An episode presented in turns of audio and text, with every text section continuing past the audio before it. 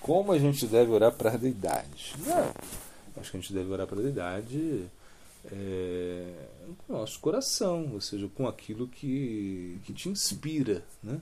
Então, na verdade, a deidade, a Murti, né? Murti, quando nós pensamos em Murti, é, o que, que é a Murti? A Murti é uma, uma, uma, uma misericórdia de Cristo. Então, a Murti está ali. Né? E a Murti ela fica esperando né, é, ver como você vai é, se relacionar com ela. Né? Isso é a Murti, isso é, essa, essa é deidade. A deidade ela, ela, ela está ali de uma forma passiva, mas Artna Vigraha, ou seja, Krishna ele se manifesta na deidade e a deidade ela, ela, ela observa, né? ou seja, como ele se relaciona comigo. Né? Ou seja, como ele é, pensa em mim, como ele, ele quer é, realmente estabelecer uma relação comigo. Então a Murti ela vai reciprocar né, com você é, na, na, na, medida que você se absorve é, nela. Então a oração à deidade ela deve é, ser feita né, de uma maneira é, muito sincera, ou seja, onde você, onde você pede a deidade né, que te ocupe em Bhajana. Por quê? Porque através do Bhajana você pode perceber a deidade. Você não vai poder perceber a deidade se você não estiver ocupado seriamente em Bhajana. Então, na realidade, é quando nós estamos diante da deidade, nós podemos pedir é, e, e, orar para a deidade de muitas maneiras, mas o melhor mesmo é você cantar para a deidade. O canto é uma oração para a deidade. Né? Você, quando canta para a deidade, você, quando desenvolve um, um, certo apego pela deidade, no sentido que você vai é, praticar, que você vai se comportar de uma maneira onde a deidade ela, ela pode perceber a sua absorção na, na, na devoção. Então, isso é, é estar conectado com a deidade. Nós oramos para a deidade e quando nós vemos assim é, que a deidade ela se manifesta na nossa vida, né? E isso é, é uma coisa é, muito incrível, como tem nesse passatempo, né? Dos dois brahmanas, havia dois brahmanas, né?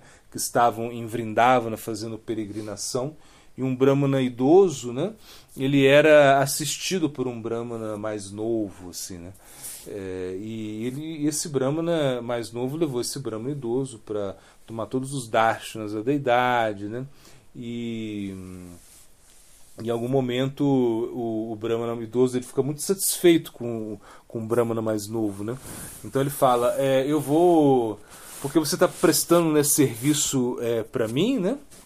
É, você está me ajudando tanto né, a, a, peregrinar, eu vou, eu vou te dar um, um, um, um presente, vou dar a minha filha é para você em casamento, vou te dar, vou dar a mão da minha filha para você. Então o Brahmana mais novo, ele falou: "Não, não faça isso".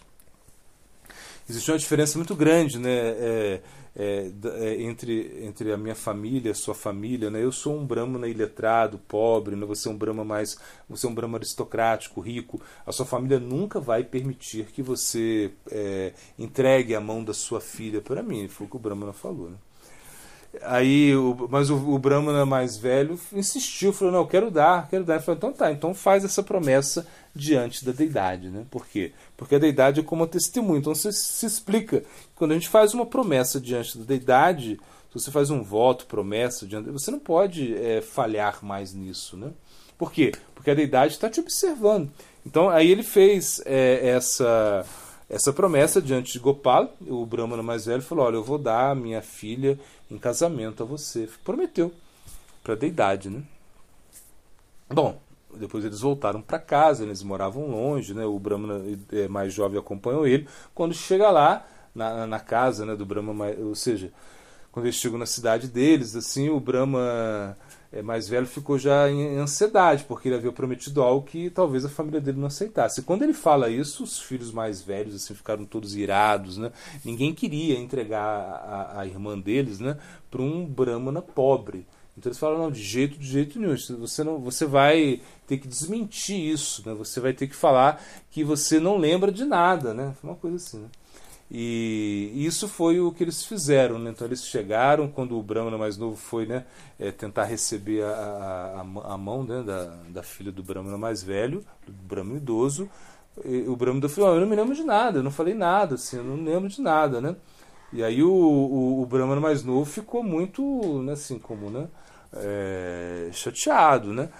E e ele pegou falou, e voltou lá para Vrindavan, porque ele voltou para a deidade, porque a deidade né, foi a testemunha, né, ela tinha sido testemunha. Então ele falou: é, essa deidade se chama é, Saksh Gopal.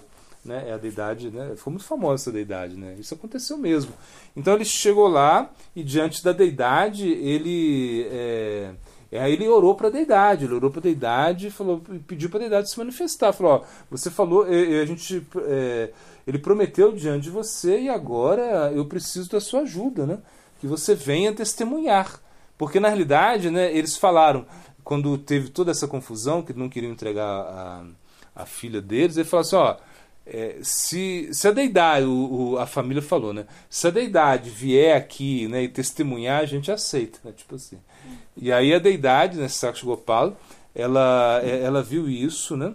Ou seja, ele, ele orou para a deidade, então a deidade se manifestou, falou assim: não, então tá, eu vou, eu vou lá, mas você precisa é, me fazer é, cozinhar um quilo de arroz para mim por dia, né? E, e, eu vou sempre caminhar atrás de você. E, e o Brahma falou: Mas como eu vou saber que você está vindo? Ele falou: ah, Você vai escutar os sininhos, mas você não pode virar para trás. Se você vira para trás, eu já paro de caminhar, vou, vou, vou me, vou me é, estabilizar ali. Né? Ele falou isso. A deidade falou isso. E a deidade veio caminhando atrás do Brahma. Assim, o Brahma cozinhava o arroz e, e eles foram. É, caminharam quilômetros, dias e dias e dias, até que chegaram lá. E a deidade falou. E aí, no momento, o Brahmana voltou, virou assim para. Quando chegaram, né? O Brahmana, é, que trazia a deidade, ele virou, assim, olhou a deidade, a deidade parou. Ela falou: daqui eu não me movo mais. Aí o Brahmana foi lá e chamou a família para que a deidade testemunhasse. Então isso foi uma coisa muito famosa, né? Então imagina que tipo de oração é essa, né? É uma oração que realmente é, cativa, né? Que domina o coração de Cristo. Então qual é a oração que nós temos que ter é, perante a deidade? Entender que a deidade ela não é feita é, de pedra, nem de metal, nem de madeira. Que a deidade é uma coisa viva, que a deidade é Krishna mesmo.